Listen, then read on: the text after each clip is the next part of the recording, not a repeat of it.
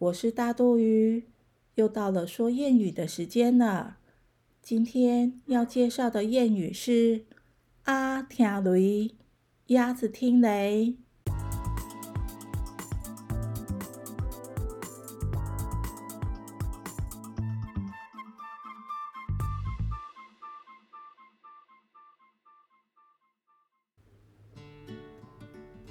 这句谚语跟我们早期农村生活很有关系。早期台湾农村习惯稻米收成是从南到北，当时专门养鸭的人家就会将鸭子赶到收成后的田地觅食，从南部慢慢吃到北部。当鸭群抵达桃园新竹地区时，差不多是春雷时节。本来整群鸭子在觅食。打雷时会先静止不动，抬头查看一下周遭环境。过了一会儿才会再度觅食。一般春雷过后容易下雨，鸭子喜欢玩水，不怕雨，因此鸭子觅食的过程不受春雷和下雨影响。通常动物都会怕打雷，只有鸭子不为所动，所以。就有“啊听雷”这句谚语，是说有听没有懂，指鸭子听到了雷声，并不知道那是什么，比喻一个人对所接受到的讯息无法理解。例如，小明说：“每次上数学课，我就像鸭子听雷，有听没有懂，怎么办？”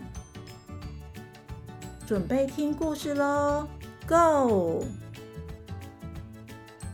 方马克是土耳其人，在他高三时曾经来台湾当交换学生，短短的两个月就让他爱上台湾了。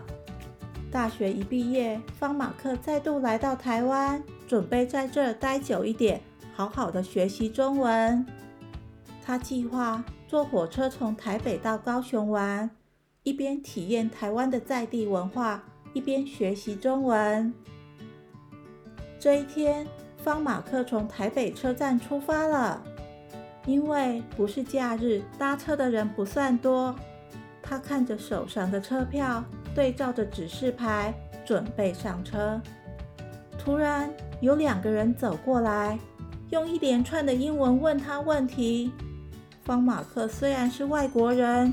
但他听不懂英文，所以就对他们挥挥手、摇摇头，表示不好意思，我听不懂英文，要那两个人赶紧找别人问。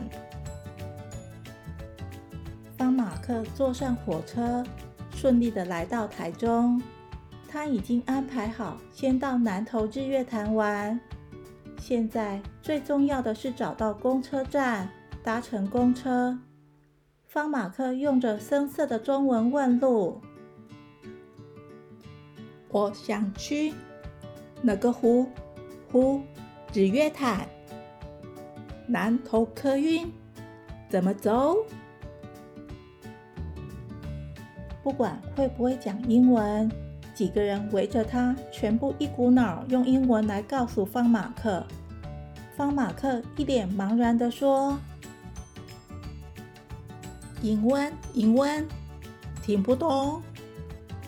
有个年轻人终于发现，他们讲的那么多，方马克根本是阿听雷，完全听不懂。这个年轻人直接跟他说：“我带你去客运站。”所以，小朋友，并不是每个外国人都听得懂英文的。外国人来到台湾，应该是想学中文。我们就用中文直接跟他沟通就好了。大朋友、小朋友，大肚鱼有粉丝专业了。听完故事后，请帮大肚鱼按赞跟分享，也欢迎留言哦。